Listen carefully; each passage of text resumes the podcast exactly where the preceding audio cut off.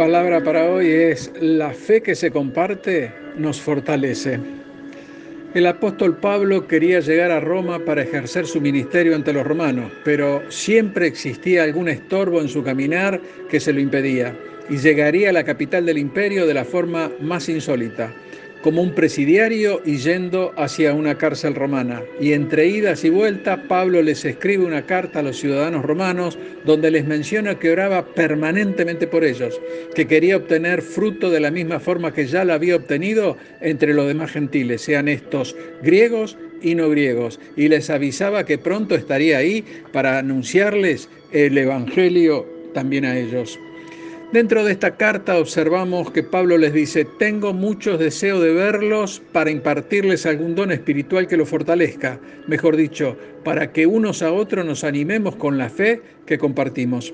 Pablo estaba ansioso por llegar a Roma y quería enseñarles la palabra de Dios. Él amaba enseñar la palabra e impartir a los hermanos dones espirituales, así como compartir con ellos todo lo que el Señor le había dado para llevar adelante su ministerio. Pablo sabía que sus hermanos necesitaban una mano amiga desde lo físico, pero también y fundamentalmente necesitaban fortaleza espiritual. Necesitaban que su fe fuera levantada y estimulada por corazones llenos de amor y la misericordia del Señor. Y les decía, para que unos a otros se animen con la fe que compartimos. De alguna manera, modesta y humilde, Pablo estaba diciendo, la misma fortaleza que ustedes necesitan, yo, yo también la necesito.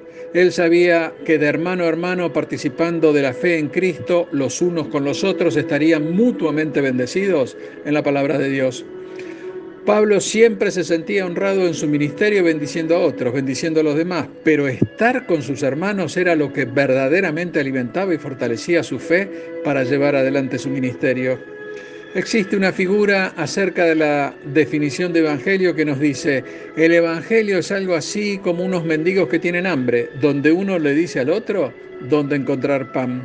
Hermano, quizás haya habido momentos en que te has sentido que no tenías nada para ofrecer.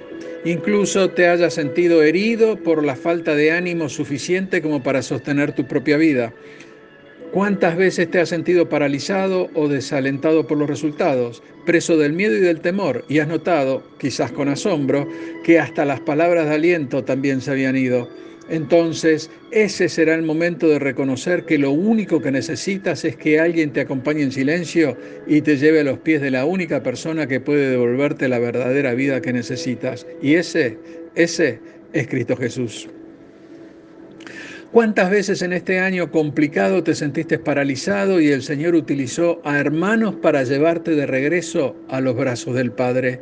Y así has podido experimentar la sanidad del alma, esa sanidad que ni siquiera se puede explicar con palabras. Y así actúa el Señor, utilizándonos a los unos y a los otros para que nos animemos con la fe que compartimos. Y así notamos que la fe de un hermano es el único y verdadero camino que nos puede acercar a la caricia sanadora del Padre.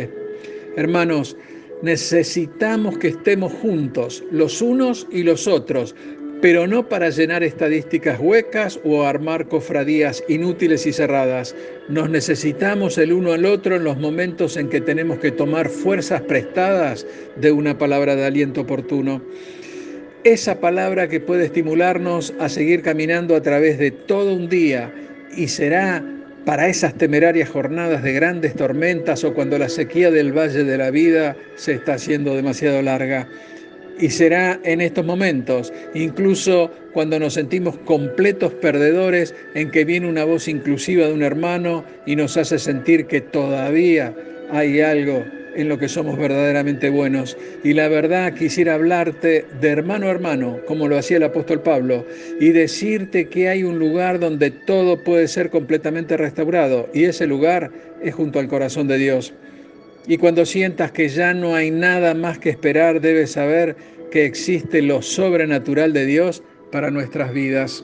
Hermano, Debes saber que cuando nuestras fuerzas limitadas se encuentran con las fuerzas de un Dios ilimitado, el cansancio y el agotamiento ya no van a dirigir nuestras vidas, porque hay un Dios que cree en nosotros y hay un Dios que puede hacer que todo suceda, que todo se renueve y que todo sea restaurado.